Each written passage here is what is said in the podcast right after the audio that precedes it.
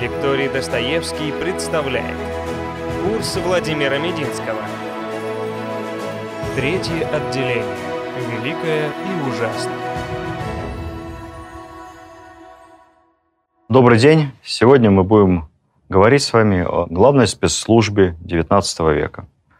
КГБ, ВЧК, НКВД, ГПУ и так далее, только при государе-императоре. При государе-императоре это называлось третье отделение его императорского величества канцелярии. Эта структура сильно мифологизирована. Попытаемся разобраться, насколько третье отделение великое и ужасное. Из самого названия следует, что раз отделение третье, значит, было еще как минимум два. Это так. На самом деле этих отделений в канцелярии было еще больше.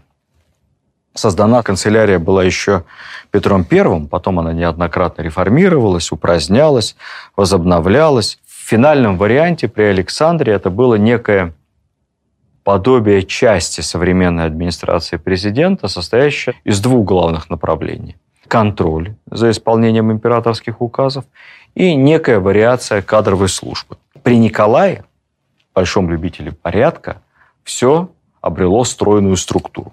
Итак, Первое отделение следило за выполнением высочайших повелений, готовило бумаги для доклада императору, а также ведало кадрами. Ну, собственно, первое отделение, то есть это контроль, делопроизводство и кадры. Второе отделение было призвано организовать работу по систематизации законов или их кодификации.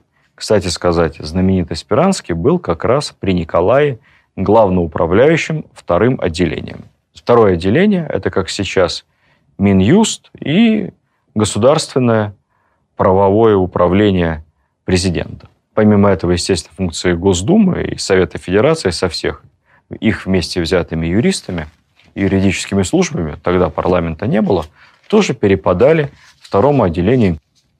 Дальше третье отделение. По замыслу Бенкендорфа, который представил проект Николаю Первому, это была специализированная структура, занимающаяся вопросами госбезопасности и одновременно сбором и анализом информации о состоянии умов в стране, то есть состоянии общественной жизни.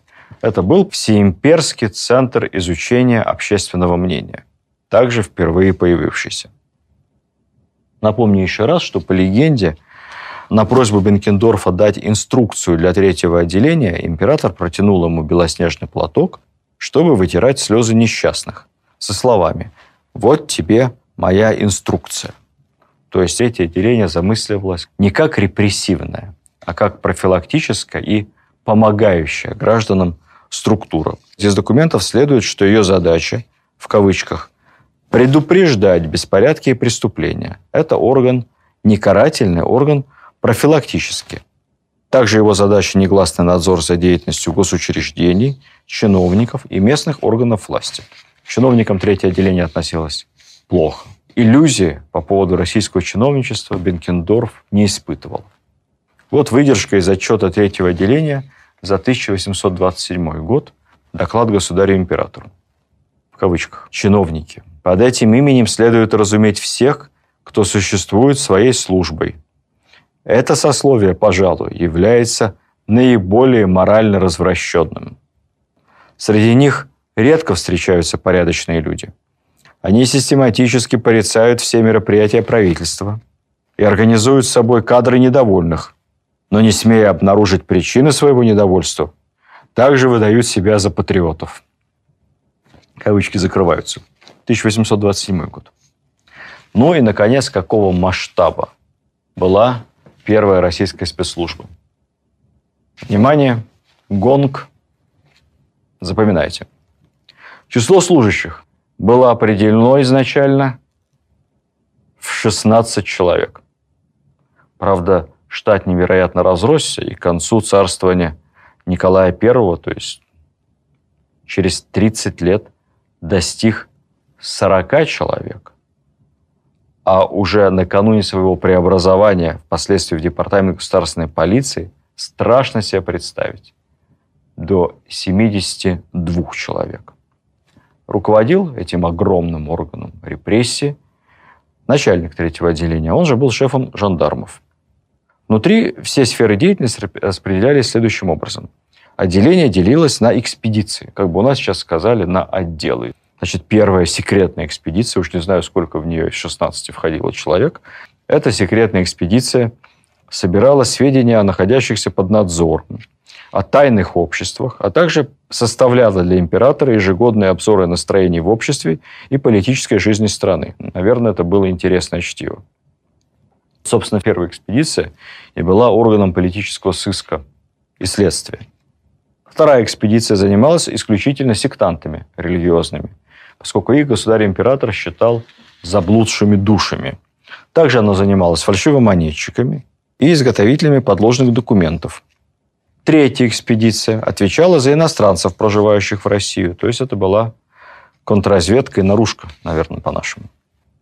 Четвертая экспедиция, условно я ее называю региональная, она собирала информацию по всей стране о волнениях, происшествиях, а также о злоупотреблениях помещиков и даже о видах на урожай. С 1842 года появилась и пятая экспедиция, отвечавшая за цензуру. Она наблюдала с журналами и газетами.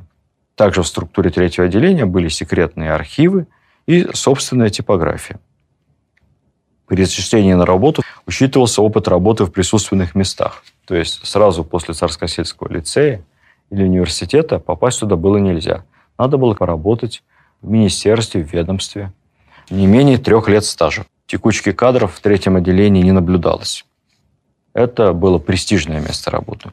И многие поначалу блестящие офицеры, известные чиновники, выходцы из знатных семей считали честью для себя пойти служить жандармам. История с белым платком, благородным Бенкендорфом. История была очень популярна в обществе.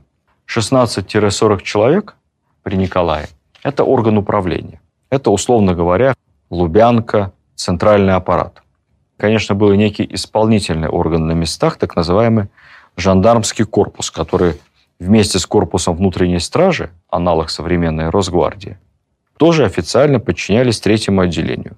По всей стране были созданы жандармские округа во главе с генералами, подчиненными лично Бенкендорфу, шефу жандармов. Это выводило их из-под юрисдикции местных властей. Опять же, жандармский корпус на территории тоже элитное подразделение, где э, вакансий всегда свободных не было, а желающих поступить туда на службу было много. На местах жандарм, конечно, был раздражителем губернатора. Это были независимые друг от друга чиновники высокие, которые самостоятельно докладывали о проблемах наверх. И, конечно, как несложно догадаться, друг на друга доносили, выставляя виновных в нарушениях не себя. Надо сказать, что Бенкендорф регулярно докладывал императору информацию о самых высших сановниках империи, сенаторах, э, руководителях армии, даже министрах. Вот что он писал о министре финансов Конкрине. В кавычках. Человек знающий, просвещенный, деятельный, трудолюбивый, но упрямый. Он не слушает никого, кроме нескольких своих любимцев, которые его обманывают. О министре внутренних дел Закревском. Деятелен и враг хищения, но совершенный невежа. Военный министр граф Чернышов, по мнению третьего отделения, в кавычках, пользуется печальной репутацией. Это предмет ненависти публики и всех классов без исключения. Ну, в общем, поэтично писал Бенкендорф, нынешним автором характеристик на высших чиновников. Есть у кого учиться. В третье отделение поступали ежегодно тысячи просьб, жалоб, доносов, прошения. Вообще считалось, что если ты отдал прошение в руки жандарма где-нибудь в Тамбовской или Иркутской губернии, то это прошение непременно попадет в руки государя. Ну, в общем, так либо иначе в центральный аппарат большинство из них попадало. По каждому доносу заводилось дело, шло расследование. Политических дел было мало, в основном бытовые. Освобождение от взысканий по займам, как бы сейчас сказали, от процентов по кредитам неуплаченных, помещение детей на казенный счет в учебное заведение, причисление незаконных детей к законным, облегчение участи состоящих под наказанием, досрочное освобождение из-под стражи, то есть такая юридическая текучка вся падала тоже на это несчастное небольшое третье отделение. Какого рода писали жалобы? Мы тут посмотрели, вы знаете, забавные жалобы поступали на Лубянку той поры. На обольщение девиц, на неповиновение детей родителям и наоборот, от детей, на злоупотребление родительской властью, на нарушение супружеских обязанностей, просьбы жен об отдельном проживании при обеспечении их существования за счет мужей. Ну, развестись было нельзя, сложно. А вот жить отдельно можно. А кто платить будет? Это должен лишить жандарм. Бенкендорф добрый, ну, поможет. Ну и, конечно, главное – это жалобы на чиновников. Кстати, говорят, по субботам жандармы устраивали сожжение отработанных доносов за неделю. Наверное, это было полезнейшее и богоугоднейшее дело. Видите, у нас на этой встрече с вами, на этой беседе совершенно нету музейных предметов. А их потому что нет. Одни только книги, какие-то списки, записки о работе третьего отделения. Было много слухов о списках секретных агентов, которые проникли во все сферы общества и в каждом литературном кружке, и в каждом дворянском собрании, и в каждом классе в университете, и в каждой гимназии обязательно тайные шпики, агенты – голубых мундиров, и вы мундиры голубые это, и ты им преданный народ. Эти щупальца Бенкендорфа были повсюду. Знаете, сколько не искали, сколько не рылись по архивам, никаких, к сожалению, или к счастью для нашей страны, шпионских списков секретных агентов третьего отделения так обнаружить и не удалось. Ну или они были очень секретные, немедленно уничтожались по субботам, еженедельно путем сожжения. Или этих секретных агентов было так мало, что, в общем, вести по ним отдельный архив не было никакой целесообразности. Содержание вот отчетов с территории, как правило, базировалось на слухах и толках, на данных наружного наблюдения, значит, кто кому ходит в гости. Это было очень важно. Этот ходит к этому, этот к этому, дружит. А может быть, о чем-нибудь говорят не том. Ну, естественно, перлюстрация писем, контроль переписки, смс и телефонных разговоров есть всегда и во все времена. И Бенкендорф считал это важнейшим источником информации. Не стеснялись. Читали все, что хотели. Ну и, конечно, чистосердечное признание преступников уже после ареста есть важнейший элемент доказательной базы. Опять всегда и во все времена. Жандармы очень рассчитывали на добровольное доносительство, и это доносительство – пытались как-то поощрять, но почему-то в России это не прижилось. Знаете, у нас все-таки, конечно, дикая страна, не европейская. Вот недавно мне прислали фотографию откуда-то из Швейцарии с автобусной остановки. Ну, там такая реклама. Девушка симпатичная, явно не швейцарка, с телефонной трубкой и текст, по-моему, на немецком. У вашего соседа в доме теплее, чем 19 градусов по Цельсию. Позвоните нам, мы проверим, если это так, получите бонус 200 евро. Телефон доверия. Наверное, можно подать донос онлайн. Ну, у них это работает, а у нас как-то с доносительством не очень. Никакими там внедрениями, тайными агентами, этим ничем третье отделение, честно говоря, не занималось, потому что, в общем-то, до народовольцев и уже профессиональных революционеров, большевиков, меньшевиков, эсеров, внедряться-то особо было и некуда. Поэтому жандармы пытались держать под надзором, как они говорили, все общественные собрания. Ходили на дворянские балы, дружеские пирушки, литературные кружки, собрания любителей карточных игр, бильярда. Ну, вот что-то там в замочную скважину подглядывали, надо же что-то писать. Что-то и писали. Конечно, были и проблемные клиенты, за которыми следили постоянно. Это, их было немного. Это были сильные декабристы и сильные поляки, участники польских восстаний. Ну а поскольку революционных организаций не существовало, надо как-то свою полезность на местах доказывать, даже этому крошечному аппарату в Петербурге, как доказать свой KPI, надо каких-то государственных преступников найти. Я вам расскажу несколько примеров такого рода государственных преступлений и дел, которыми занималось третье отделение. И, конечно, наш век, наша передача будет выглядеть почти юмористической до какого-то этапа. Вот дело дворянина Здановича. Дворянин Зданович вор и уголовник. Дворяне тоже воровали. Сидя в тюрьме Вильно, то есть в Вильнюсе, он написал донос на своего брата, негодяй, что брат его родной принадлежит к тайному обществу. брата провели обыск на квартире, и вот не повезло. Обнаружили книги. Стихи Адама Мицкевича, польского поэта, немецкую книгу с описанием польских полководцев, принимавших участие восстании 830-31 годов, а также какие-то польские сочинения с руганью в адрес наместника Польши Константина. Так что донос подтвердился, и несчастного брата арестовали, и, видимо, к чему-то бедолагу приговорили. А вот дело об оскорблении его величества. В 1739 году в Новочеркасске был арестован некто за переписанные от руки стихи, авторство которых приписывалось Пушкину. Кому же еще? Стихи про декабристов. «О великий государь, премудры твои законы. Ты изменил мундир и панталоны». Ну и далее. «Немного царствовал, да много начудесил. 125 в Сибирь сослал и пятерых повесил».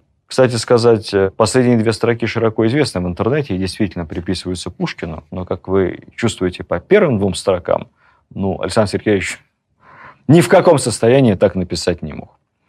Это настоящее народное творчество. И в интернете гуляют э, много вариантов этого четверостища, некоторые из которых даже более складные. Так либо иначе с этой идеологической диверсией ребятам Бенкендорфа тоже пришлось разбираться. А вот еще одно дело – из Житомира, из тюрьмы, ну, из крепости, точнее говоря, бежал некий преступник. Суду предали коменданта крепости, старого майора.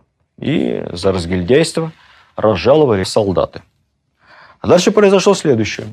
Взрослые сыновья этого старого майора обратились с просьбой разрешить принять на себя отцовское наказание, то есть отца оставить на старой службе, а они сами за него пойдут с солдатами в рекрутчину.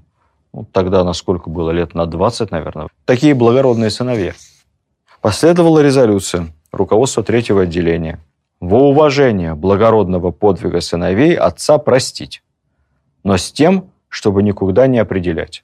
В рекруты его не забрили, но из руководящей должности в крепости тоже уволили. Одним словом, с очень опасными преступниками приходилось бороться третьему отделению. Хотя, конечно, были дела немного и поважнее. То есть были какие-то политические кружки. Правда, участники этих кружков не то чтобы не успевали приступить к каким-то революционным действиям, они и не собирались к ним приступать. Сидели, болтали, пили, ели, читали книжки. В 1835 появился некто Луковский, приехал из Англии. Сообщил, что действует там целых два тайных общества. Одно русское, образовавшееся после восстания 14 декабря, а другое польское. Там, мол, в Англии печатается литература полной ненависти к России и лично государю-императору. И эту литературу планируют переправлять по тайным каналам по маршруту Англия, Индия, Индия, Персия, Персия, Грузия, Грузия, Астрахань. Но, видимо, из Астрахани дальше грузить бочками в Петербург. Ну, как положено в этих случаях, информация о тайных обществах и тайных типографиях была очень общего характера. А чтобы выявить конкретные имена, пароли, явки, Луковский попросил у третьего отделения денег. Николай I, которому было доложено, сразу раскусил проходимца и наложил следующую резолюцию.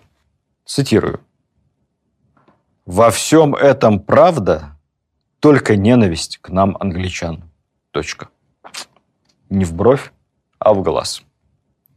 Не могу не рассказать еще и об одном знаменитом авантюристе своего времени по фамилии Медокс. Ну, вообще Хлестаков отдыхает, скажу честно. Этот Медокс, некий сын английского антрепренера, или, как его именовали в документах третьего отделения, жид английский. Это не я придумал, это характеристика Бенкендорфа. Так вот, это сын антрепренеров в 17 лет воспылал идеей послужить Отечеству и создать ополчение из горцев Кавказа для войны с Наполеоном. С этой целью Он сфабриковал сам себе документы на имя адъютанта министра полиции, поручика гвардии, флигель-адъютанта и бог знает кого там еще. И с этой пачкой мандатов, выдав себе неограниченные полномочия от имени военного министра и министра финансов, поехал на Кавказ. Там по этим документам, ну, народ доверчивый у нас, верит бумагам с печатью исторически, получил где-то 10 тысяч рублей, немаленькие деньги, и с ними скрылся в целях ревизии войск. Понятно, что никого он там не ревизировал, пьянствовал, его хорошо принимали, естественно, с такими бумагами. И когда в столицу стали уже поступать первые отчеты о действиях этого самозванного ревизора, его арестовали и за проделки отправили в Шлиссельбург, ни много ни мало, на 14 лет. Однако после воцарения Николая I амнистировали. Амнистировали, он, опять же, сделал себе фальшивый паспорт, сбежал куда-то в Одессу, из Одессы еще куда-то написал царю несколько писем с обвинениями во всех грехах. Не за то его посадили. Короче, поймали, опять сослали в Сибирь, в Иркутск. Он не успокоился. Медокс в Иркутске стал следить не абы за кем, а за губернатором. Губернатором в Иркутске в то время был бывший видный декабрист, один из основателей Союза спасения. Вас отсылаю к нашему разговору о декабристах. Александр Муравьев точнее говоря, не губернатором он был, а городничим. Медокс писал на Муравьева доносы в третье отделение. Он якобы выкрал у Муравьева документы, правда, слал не сами документы, а вольное изложение этих документов от руки после расшифровки. Где-то он их там расшифровал и переписал, из которых яствовало, что в столицах существует общество тайное, продолжающее дело декабристов. И всем этим из Иркутска руководит Муравьев. Это заинтересовало Бенкендорфа. Медокса вызвали, представили к нему жандарма и отправили его в Москву. Ну, почему в Москву? Потому что он говорил, что главное декабристское общество в Москве. Они все там на балах собираются и чинят новый заговор против государя-императора. В Москве Медокс в процессе расследования умудрился жениться, ограбил жену, прихватил ее приданное – и опять исчез. Однако был жандармами найден, вновь отправлен в Шлиссельбург, где провел еще 22 года, вплоть до смерти Николая. Очень яркий и живучий парень.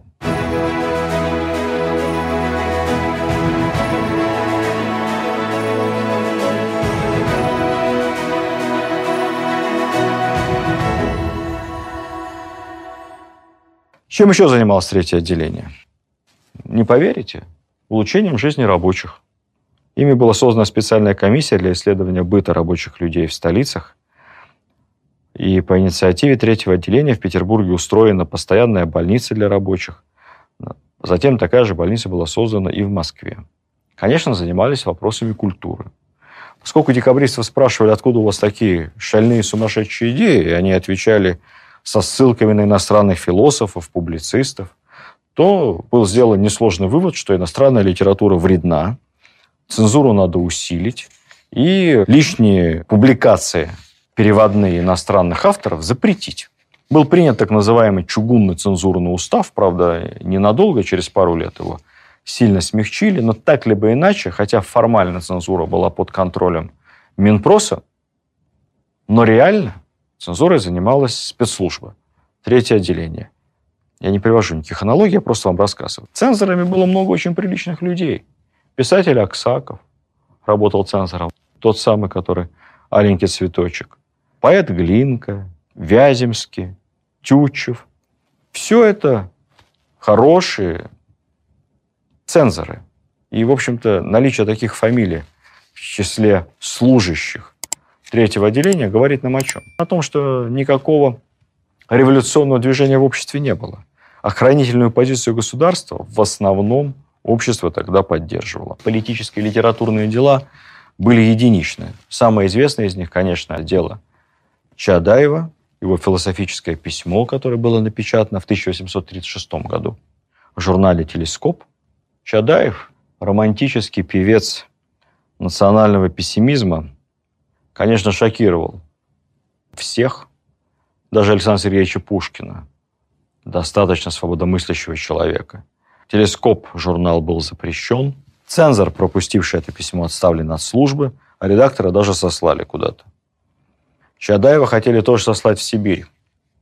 Но заступничеством Бенкендорфа всего лишь поместили под домашний арест и объявили тронувшимся в уме. Вот нас пишут, объявили сумасшедшим. Если бы объявили сумасшедшим, посадили бы сумасшедший дом. Одев смирительную рубаху, и как там лечили буйных сумасшедших в то время, вы можете догадаться.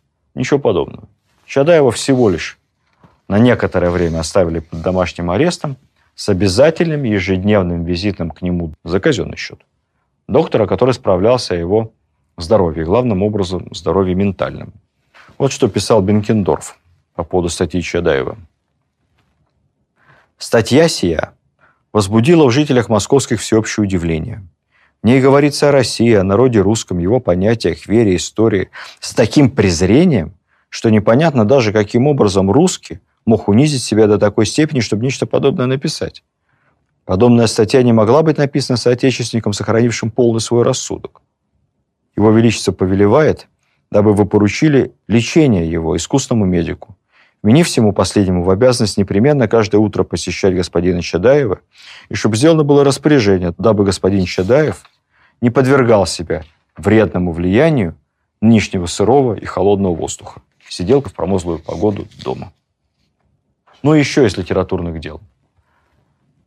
Лермонтов, дерзкое, по тем временам возмутительное стихотворение «На смерть поэта», ссылка на Кавказ, ну, правда, ненадолго, благодаря заступничеству богатой бабушки, вскоре Михаила Юрьевича вернули.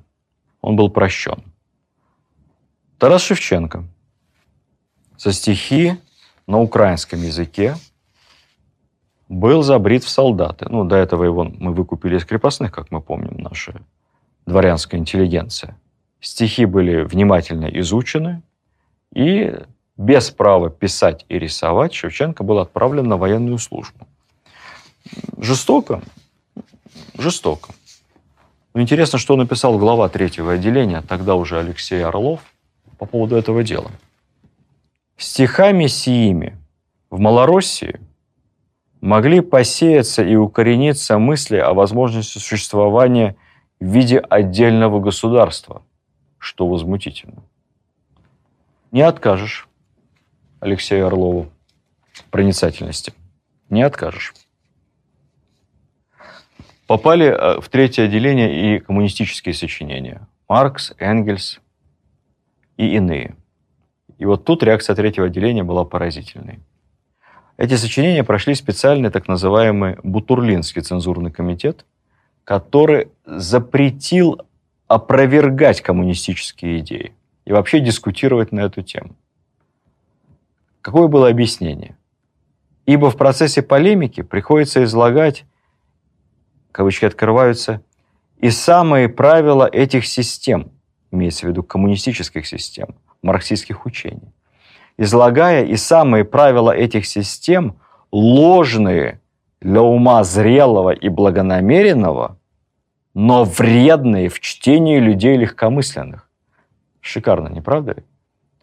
То есть умный человек, опытно образованный, поймет, что это все белиберда, то, что пишут коммунисты. А вот молодой, легкомысленный может взять это на веру. Поэтому лучше мы это вообще не будем ни комментировать, не опровергать, не обсуждать. Мы коммунистические идеи будем не замечать. Ну, для того времени весьма тонкий подход. Я повторюсь, что Бенкендорф и Алексей Орлов не вникали в оперативную работу. Для этого у них были заместители. Заместители толковые. При Бенкендорфе это главным образом был Максим фон Фок. Я почему упоминаю эту фамилию? Она достойна памяти интересующихся историей спецслужб, потому что, собственно, Максим фон Фок Старый полицейский волк, он был директором канцелярии Министерства внутренних дел, он и придумал создание третьего отделения. Он написал записку Бенкендорфу через несколько месяцев после восстания декабристов относительно создания некой высшей полиции. Раскритиковал существующую систему сыска, написал, что у агентов низкий моральный уровень, они заинтересованы в деньгах, поэтому часто поставляют избыточную, непроверенную информацию в надежде на премии, на вознаграждение. Предложил поменять структуру, перевести часть опытных чиновников из МВД новую спецслужбу, подчинив всех непосредственно Бенкендорфу. Ну, то есть, по сути, идею, структуру и бюджет третьего отделения придумал фон Фок. Бенкендорф этой идеей загорелся и уже эту записку за своей подписью, доработав, отправил императору Николаю. Интересно, что когда фон Фок умер, знаете, как отреагировал Пушкин? Вот так, не догадаетесь. На днях в Петербурге скончался фон Фок, начальник третьего отделения государевой канцелярии тайной полиции. На самом деле начальником был Бенкендорф, ну, фон Фок был начальником де-факто. Это человек добрый, честный и твердый. Смерть его есть бедствие общественное. Вопрос, кто будет на его месте? Этот вопрос важнее другого вопроса, что мы сделаем с Польшей. 731 год. Разгар польского восстания. Ну и, наконец, еще одна фамилия, которую нельзя не упомянуть, потому что, собственно, этот человек и является подлинным не Дзержинский, не Лаврентий Павлович. Он является подлинным системным создателем системной отечественной спецслужбы. Это офицер боевой Леонтий Дубельт. Тоже из немцев, из прибалтийских дворян. Очень скромного, кстати, происхождения. Он потомственного дворянства добился годам к 40 военной службы. Участник всех военных походов войны 812 года, ранен при Бородино. Кстати, что характерно, очень либерально мыслящий, дружил с декабристами и с Михаилом Орловым, и с Волконским привлекался за эту дружбу, за связи, за посещение декабристских кружков к следствию. Он все-таки был замаран тесным общением с государственными преступниками. Ушел в отставку с воинской службы, и вот в 1830 году полковник Дубель поступает на перспективную работу в корпус жандармов. Не в третье отделение, а в корпус жандармов. И там он становится дежурным офицером, помощником при Бенкендорфе. Бенкендорф его ценил невероятно, считал своей правой рукой. Дубельт был поразительно организован, невероятно трудолюбив. Говорили, что Дубельт раньше всех в империи просыпается и последним в империи ложится спать. И очень умен. Герцен писал, что Дубельт, цитирую, «наверное, умнее всего третьего и всех трех отделений канцелярии вместе взятых. Черты его, со слов Герцена, имели чье-то волчье и даже лисье, то есть выражали тонкую смышленность хищных зверей, вместе с тем уклончивость и заносчивость. Ну, такой изощренный комплимент. Ну, скажем, что не любовь Герцена и Дубельта была взаимной. Дубельт, как вспоминали современники, за одно только упоминание имени Герцена вспыхивал, как порох. Губы его тряслись. Герцен, кричал он с неистовством, у меня три тысячи десятин жалованного леса. Я не знаю такого гадкого дерева, на котором бы я его не повесил. Поэтично выражался. А вот что писал Дубельт своим сыновьям. Это не официальное письмо начальству. Это наставление подрастающим взрослым сыновьям. Не заражайтесь бессмыслием Запада. Это гадкая помойная яма, от которой кроме смрада ничего не услышите. Не верьте западным мудрствованиям. Они вас к добру не приведут. Вот такой был человек. Дубельту приписывалась уникальная способность по выражению лица и голосу собеседника угадывать его мысли, что он скрывает. Ну, то есть техника, которую сейчас учат в спецслужбах, мало кто может ей на самом деле овладеть, страшно сложно, язык жестов, язык мимики, видимо, как-то интуитивно этим спецтехникам ЦРУ э, и нашей разведки интуитивно Дубельт владел. При этом все вспоминали его как человека порядочного, не злого, который помогает нуждающимся, особенно бедным сиротам из простых семей, который всегда держит данное слово, к которому можно обратиться, попав в тяжелую ситуацию. При этом как Бенкендорф, так и Дубель терпеть не могли инициативных доносчиков-любителей. Они прекрасно понимали, что донос очень часто орудие мести, и, в общем, честно говоря, их просто презирали. У Дубельта был такой принцип. Доносчикам и осведомителям из числа таких инициативных добровольцев. Эффективный донос платили. Но Дубельт платил всегда цифрой кратным трем. Он говорил, а это в память о 30 серебряниках, чтобы они понимали, кто они есть. Тем не менее, эффективные и лично порядочные люди, Бенкендорф, Дубельт, Орлов, в общем-то, и создали первую машину спецслужб, третье отделение. Оно хорошо работало, пока все было спокойно, пока дело ограничивалось такими полусмехотворными делами, о которых я вам рассказывал. Когда начались большие проблемы, когда появились народовольцы, настоящие заговоры, когда царя чуть не взорвали в Зимнем дворце, вот тогда и было принято решение третье отделение ликвидировать. Слишком оно мягкосердечно, слишком оно либерально. Пора переходить к жесткой линии. Функции третьего отделения были переданы департаменту полиции, МВД и, конечно, уже с другими штатами, с другими финансами и с другими возможностями. Закончить я хотел бы рассказом о деле Петрашевского, который является прекрасной иллюстрацией к деятельности третьего отделения. Многие наши либеральные историки представляют его как естественный результат планомеренности работы Бенкендорфа и Дубельта. На самом деле это не совсем так. Дело действительно неприятное, тяжелое и бессмысленное. Ну, давайте я вас, как говорится, введу в контент, а там уже потом мы сделаем с вами выводы. Согласитесь вы с моей позицией или нет? Значит, кто такие петрошевцы? Петрошевцы – это условное название, как и декабристы. Это не одна организация, это вообще не организация. И это даже не один кружок. Это несколько литературных кружков в Петербурге, самый известный из которых это кружок Петрошевского. Петрошевский – хозяин большой квартиры, где члены этого литературного кружка собирались. Сам он молодой человек, ему не было еще и 30 лет, блестяще образованный. Выпускник, кстати, Царскосельского лицея. Хотя он после Царскосельского лицея, который приравнивался к высшему образованию, уже мог пойти работать в любое министерство, он, тем не менее, поступил еще и закончил юрфак Московского университета. То есть глубоко образованный человек. Работал в МИДе. Отец – знаменитейший хирург.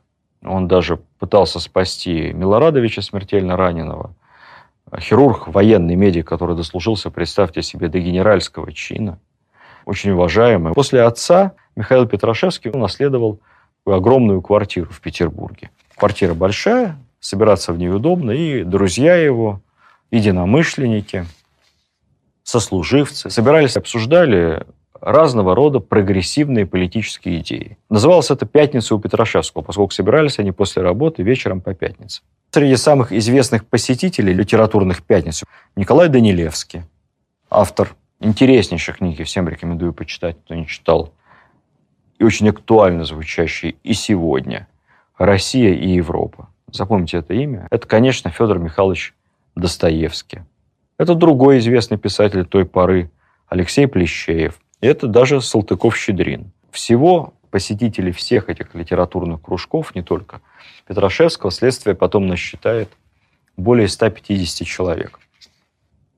Ужинали, общались, обменивались мыслями по поводу модных тогда социалистических теорий социалиста-утописта Фурье. Была большая библиотека у Петрашевского. Ну, надо сказать, что библиотека в основном запрещенных на тот момент цензурой книг.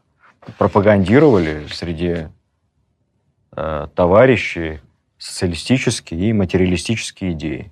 Любые насильственные действия Петрошевцы отрицали, революции, мятежей не замышляли, но говорили о том, что необходимо отменить крепостное право, необходимо провести реформы. Иногда даже выступали публично за конституционную монархию. Эта тема тоже обсуждалась. Ну, то есть, по большому счету, судить их можно было, если судить, не за деяния, они ничего не делали осуждать, либо судить их можно было только за слова. Ну, а слова, ну, кто тогда не говорил о, о необходимости реформ? Сам Николай говорил, сам Бенкендорф был противником крепостного права. Да, собственно, все третье отделение считало, что крепостное право, как мы с вами э, на прошлой встрече обсуждали, есть пороховой склад, заложенный под государством. Так бы все это и закончилось, наверное, общими разговорами, если бы в литературный кружок Петрашевского – не проник один полицейский агент, не сотрудник третьего отделения. Это был сотрудник полиции. И этот инициативный полицейский агент Слушал и записывал, слушал и записывал, слушал и записывал. Написал огромный-огромный донос. Из управления полиции, дело политическое, попало к Дубельту в третье отделение. Дубельт доносу хода не дал. Он посчитал это все глупостями и чепухой. Однако дело так либо иначе приобрело звучание. Министр внутренних дел лично стал эту историю продавливать, что, мол, это опасный заговор. Предполагалось, что все это будет доложено в самых черных красках императору. Пришлось тогда третьему отделению проявить инициативу и совместно с полицией, под ее давлением, под давлением Министерства внутренних дел, произвести арест. Арестовывал Петрашевского Дубельт лично. По легенде, Петрашевский, смеясь, попросил Дубельта не смотреть на полке в его квартире в библиотеке. Он говорит, вы знаете, здесь столько запрещенной литературы, вам просто станет дурно, если вы увидите все эти корешки. Ну, Дубль был человек опытный, дурно ему не стало. В общем, в результате постепенно рождается политическое дело. Что вменяется петрошевцам в вину? Главным образом два пункта. Первый явный – богохульство. Они действительно читают э, вслух, восхищаются, аплодируют очень модному тогда письму Виссариона Белинского Гоголю. Это письмо было официально запрещено, оно содержало резкие высказывания в адрес как самодержавия, так и церкви в первую очередь. Ну и второй пункт обвинения, помимо богохульства, создание революционной организации. Второй пункт был совершенно надуман. Третье отделение попыталось дело все-таки спустить на тормозах ничего не получилось. Был создан специальный суд. Возглавлял этот суд брат министра внутренних дел. Брат брату помог. И были вынесены этим специально созданным полувоенным судом невероятные, невероятные для литературного кружка приговоры. 21 человек был приговорен к расстрелу и значительное число к ссылке в Сибирь. Ну, представьте себе, военный мятеж в центре столицы декабристов. Войска стреляют по правительственным войскам. Пять смертных приговоров. Какие-то ботаники, интеллигенты на квартире, ну, читают запрещенное письмо и говорят о необходимости реформ. 21 расстрельный приговор. В числе приговоренных к расстрелу был и молодой военный инженер, подающий надежды писатель, Федор Михайлович Достоевский. На тот момент, по-моему, поручику в отставке. Чем объяснить подобную жестокость? Объяснение может быть два. Первое, конечно, борьба спецслужб, то есть МВД против третьего отделения. Кто лучше защитит императора и Россию? Второе объяснение, самое главное, надо обратить внимание на дату. Все это происходит в 1849 году. Вся Европа накануне была потрясена серией революций, восстаний и мятежей. Вся Европа полыхает. И, конечно, Николай I находится на невероятном взводе. У нас-то ограничилось волнениями в Польше, и все. Но все ждут, не перекинется ли это в Россию. Нет ли в России тайных организаций, которые как-то связаны с европейскими. В конце концов, Бенкендорфу, третьему отделению, удалось смягчить этот безумный приговор, было решено проучить петрошевцев. Их в белых балахонах зимой вывели на эшафот. Первых трех привязали к столбам, руки за столб, сзади. На голову одевается белый колпак. Сначала над головами их ломаются шпаги, поскольку это дворяне. Это так называемая гражданская казнь лишения дворянского звания и всех гражданских прав. Затем Петрашевский и еще два участника его кружка, привязанные к столбам, и напротив них выстраиваются солдаты с заряженными ружьями. Все остальные, 18 приговоренных к расстрелу, наблюдают за этой сценой. В последнюю секунду перед командой Пли зачитывается императорское решение, императорский указ о помиловании. Всех отправляют в ссылку либо на каторгу в Сибирь. Достоевский получит 4 года каторги, проведет их в Омской каторжной тюрьме, после этого еще недолгое время в солдатском гарнизоне. Эти события полностью перевернут мировоззрение Федора Михайловича в каторжном аду, заставит его по-новому взглянуть и на свою жизнь, и на жизнь своей страны, и превратит молодого либерала Достоевского в одного из самых консервативных и таких проправославных писателей и философов своего времени. Ну, в общем, как вы видите, дело Петрошевцев – это тоже не инициатива Бенкендорфа и Дубельта. Вот так сложилось. Темные времена.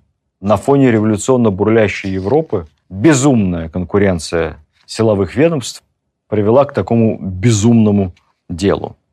Достоевский вспоминал о Дубельте потом как при приятном человеке. И Федор Михайлович не кривил душой. Равно как Бенкендорфа с теплой вспоминали декабристы, так и Дубельт всегда старался проявить максимальное участие, понять мотивы и, насколько возможно, смягчить судьбу осужденных, расследуемых им дел и потенциальных государственных преступников. Он действительно относился к людям по-человечески. Надо сказать, что эти преприятные люди делали пренеприятную работу. Что ж тут поделать? Если бы на их месте оказались кто-то другие, люди с типажом князя Кесаря Рамадановского, Малюта Скуратова и иных, наверное, Федору Михайловичу, декабристам и Петрошевскому пришлось бы гораздо тяжелее. Наверное, Чадаев не сидел бы под домашним арестом с ежедневным визитом доктора. А Лермонтов бы оказался не на Кавказе, а где-то совершенно в другом месте. Появление спецслужбы было закономерно. Но слава богу, что во главе ее оказались действительно порядочные и адекватные люди.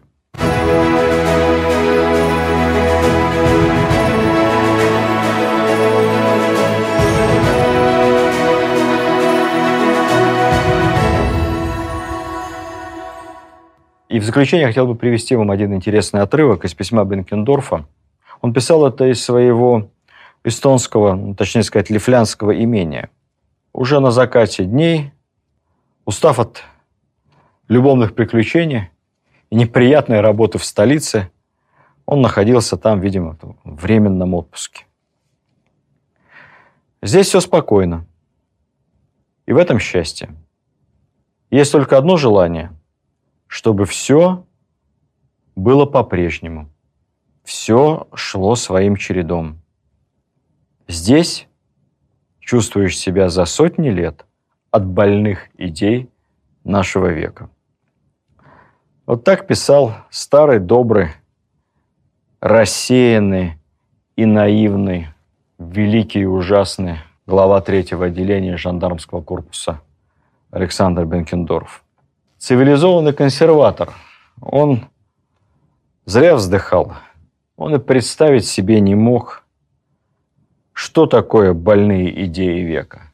Он и представить себе не мог, какие больные идеи принесет век грядущий, как будут работать будущие последователи третьего отделения, и каким кошмаром эти больные идеи будут обернуться для его любимого Отечества. Ну, вот такие это были люди и такие времена. Спасибо вам за любовь к русской истории и до следующей встречи. Видеоверсию данного подкаста смотрите на сайте достоверно.ру.